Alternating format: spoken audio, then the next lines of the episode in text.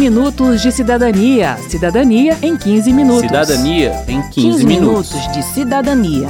Cidadania em 15 Cidadania minutos. em 15 minutos. Lugar de mulher é onde ela quiser.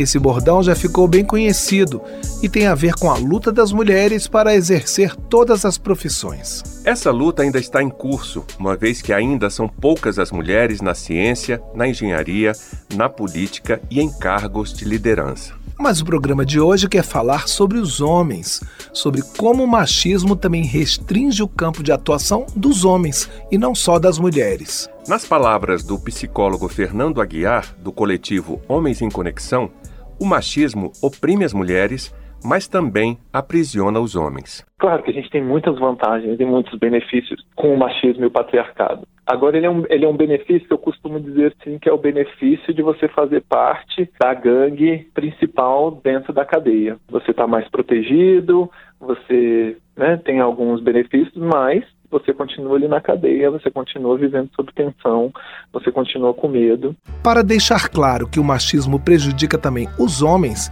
surge entre os especialistas que discutem o tema a expressão masculinidade tóxica. Esta edição do 15 Minutos de Cidadania explica a ideia e convida à reflexão. O homem pode se expressar como ele quiser? Eu sou Cláudio Ferreira. E eu sou André Amaro. Masculinidade tóxica é um padrão, uma forma única de ser homem e que é tóxica. É tóxica para a sociedade, para as mulheres e é tóxica, inclusive, para o próprio homem. Mas para deixar claro que não se trata de uma demonização dos homens, como se a natureza masculina fosse tóxica, o psicólogo Lucas Nóbrega, do grupo Casa dos Homens, prefere o termo masculinidade hegemônica. É o padrão dominante de masculinidade, né? É um padrão que define o que, que o homem faz, como o homem se comporta, como o homem sente. Ele determina uma forma de ser homem. E eu acho que a masculinidade hegemônica, ela é tóxica. E ela é tóxica porque ela leva o homem a ser violento. E qual é esse padrão de masculinidade? É o que diz que o homem tem que ser viril em todos os sentidos, não só no sexual. Ele precisa ser forte, ganhar muito dinheiro, ter muitas mulheres, ou seja, precisa ter ótimo desempenho na vida, sempre demonstrando força. Esse homem, diz o Fernando Aguiar, não pode chorar, não pode falar de suas emoções, revelar suas fraquezas, seus medos, suas incertezas. Vai partilhar algo mais vulnerável, tem uma ridicularização, tem piada, bullying. Então você guarda, né? Vai guardando, né? Os homens vão guardando para si mesmos e, e vão adoecendo.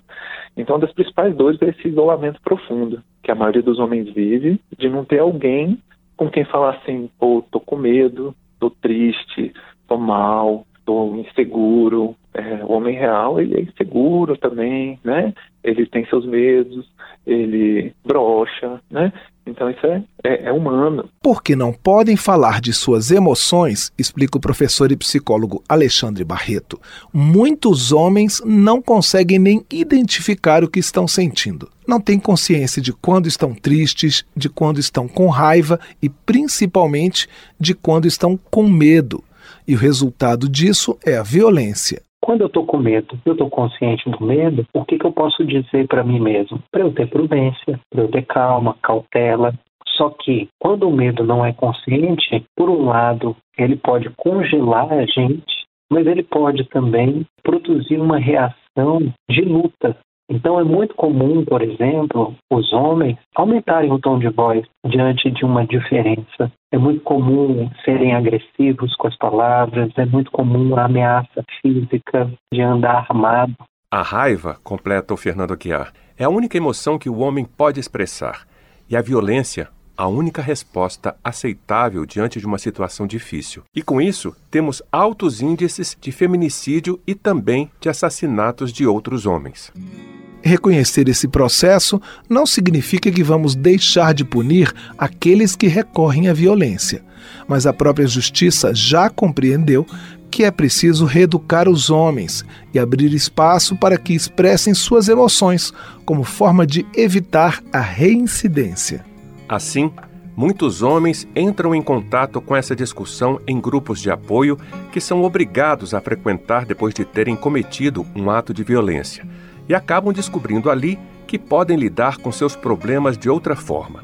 Humberto Baltar psicólogo do coletivo Pais Pretos Presentes, lista algumas inseguranças que os homens sentem e que nunca encontram espaço para revelar. Nossa, tem homem chorando, tem homem dizendo que não sabe dar um banho no bebê, que tem medo de deixar ele cair, e aí vai ser humilhado pela família inteira, que vai dizer: caramba, você não sabe nem dar um banho, você que diz que é o tal, não tem competência nem para isso. Ou seja, o puerpério e a primeira infância são períodos de grande insegurança, inclusive emocional, para os homens, mas a gente gente não pode reconhecer isso socialmente, porque a sociedade diz que o homem é segurança, é fortaleza, é a cabeça da casa. Toda forma de poder é uma forma de morrer por nada. Yeah, yeah. Toda forma de conduta se transforma numa luta amada. Uou, uou.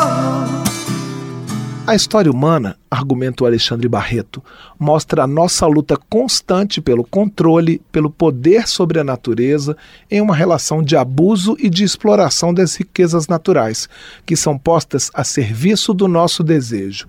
E esse, ele diz, é também o padrão que estabelecemos com as mulheres e com o nosso próprio corpo. Quantos homens, às vezes, né, sofrem traumas, fraturas, expõe o corpo né, a situações violentas, seja através, por exemplo, do uso abusivo né, de psicoativos, a gente vê adicção com álcool, né, seja através dessa exploração né, do corpo também para o trabalho, para as relações sexuais, e falta o cuidado, falta a capacidade de nós, enquanto homens, olharmos para o nosso corpo como uma casa que muitas vezes ela precisa ser limpa de maneira cuidadosa, ser acariciada, ela precisa ter seu tempo de descanso, ela precisa se nutrir de afeto. E como esse é um padrão construído culturalmente, muitas mulheres também acabam reproduzindo comportamentos violentos quando se encontram em lugares de poder.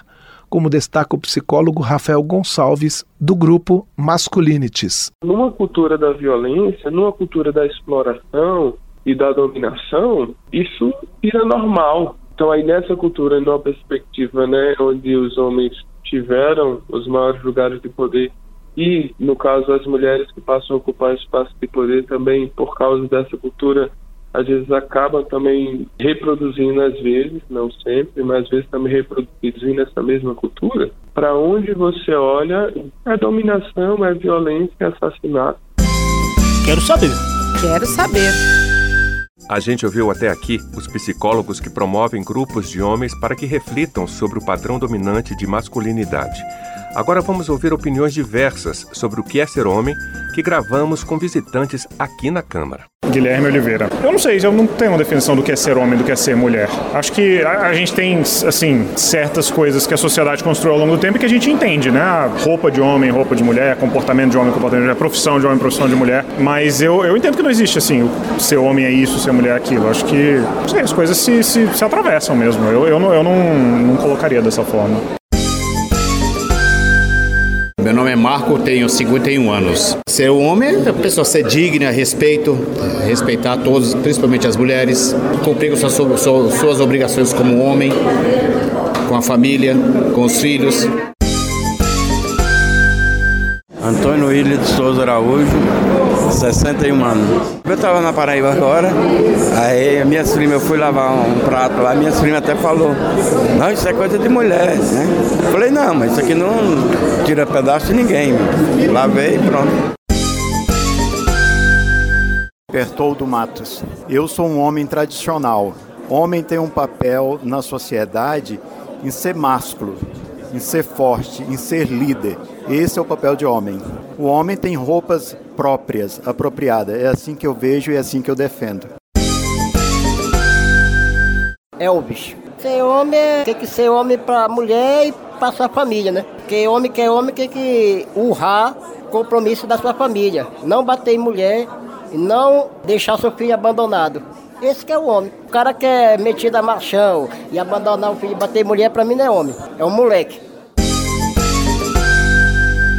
Luca Torres. Ele, o papel dele é proteger as mulheres de qualquer eventualidade. O homem tem que estar sempre presente. Ah, os homens eles estão tradicionalmente em todas as profissões, né? Mas aquelas que são mais é, específicas de mulheres, ele não pode se inserir tanto assim, né? A vestimenta do homem, o local que ele insere, é uma condição que já vem de, de anos, assim, né? Então, às vezes o homem ele não, não pode ter muito essa liberdade de estar vestido como ele gostaria, né? Eu acho que é que a sociedade deixa para ele, né, assim. Tiago. Para mim, a masculinidade hoje está muito diferente da que foi para o meu pai, que o homem tinha a palavra final e ele tinha todas as condições de estar onde ele está. Às vezes o homem também não tem condição de estar onde ele está e ele precisa de assumir essas vulnerabilidades, essas limitações. Então acho que eu busco em relação à minha masculinidade é entender meus limites e ver outras perspectivas, outras outras vozes, outros olhares no mundo, um lugar de não estou preparado ainda. Por mais que eu seja o homem, que esteja no topo da pirâmide da sociedade, acho que tem que ser um lugar contínuo de desconstrução e aprendizado. Bem, não custa reforçar que a discussão sobre masculinidade tóxica não existe para desqualificar os homens e nem tirar deles a responsabilidade pela violência que praticam. A intenção, diz o Lucas Nóbrega, é refletir sobre a cultura que molda os meninos desde que nascem para que sejam violentos. E aí vai ser esse pai que vai estimular essa criança, esse menino, a, a ser um machinho, né? Não pode apanhar na escola, não pode ser tirado de brincadeira, precisa pegar as menininhas, tem nem dois anos de idade, já estão falando que o cara vai que o menininho vai ser garanhão que é o que é estimular essa cultura do estupro mais uma vez assim né? Onde a mulher é um objeto que vai ser dominado controlado ali vai ser um usufruto do homem né você lembra que uma das dores que surgem nos grupos de homens é a de não saber cuidar lembro e aqui entram as políticas públicas, como a licença paternidade. Ela é de 5 a 20 dias e pelo menos dois projetos de lei pretendem ampliar o direito do pai de cuidar do seu filho recém-nascido ou adotado. Um desses projetos é de autoria do casal Glauber Braga e Sâmia Bonfim, ambos deputados pelo PSOL. Braga argumenta que quando o filho deles nasceu, a curta licença não permitiu que ele compartilhasse com a mãe os cuidados com o bebê. Eu tive cinco dias de licença paternidade, desses cinco, dois foram nos fins de semana. E a minha necessidade de, como pai, estar tá compartilhando os cuidados com o bebê junto com a minha companheira, junto com a Sâmia isso ficou completamente impossibilitado. Para as costas de quem que foi o conjunto da responsabilidade? Para as costas dela. Ou seja, esse machismo estruturado não é natural. E ter o cuidado no compartilhamento das tarefas, nos cuidados com os bebês, é uma necessidade social e política que se impõe. O Rafael Gonçalves também acha um absurdo uma licença paternidade tão curta e sugere ainda que a paternidade comece a ser trabalhada desde o pré-natal com políticas públicas que promovam a participação do homem nesse processo. Termina aqui o 15 Minutos de Cidadania, que teve produção de Cristiane Baker e Lucélia Cristina, reportagem de Vera Morgado e texto de Verônica Lima, trabalhos técnicos de Indalécio Vanderlei, edição de Cláudio Ferreira e apresentação de André Amaro e de Cláudio Ferreira. Se você tem alguma dúvida, mande para gente. O e-mail é radio@câmara.leg.br e o WhatsApp é o 61 99978 9080. O 15 Minutos de Cidadania é produzido pela Rádio Câmara e transmitido pelas rádios parceiras em todo o Brasil, como a Rádio Mega Sul, da cidade de Três Cachoeiras, no Rio Grande do Sul. Você pode conferir todas as edições do programa no site radio.câmara.leg.br e no seu agregador de podcast preferido uma boa semana e até o próximo programa. 15 minutos de cidadania. Cidadania em 15 minutos. Cidadania em 15, 15 minutos. minutos de cidadania. Cidadania em 15 Cidadania minutos. em 15 minutos.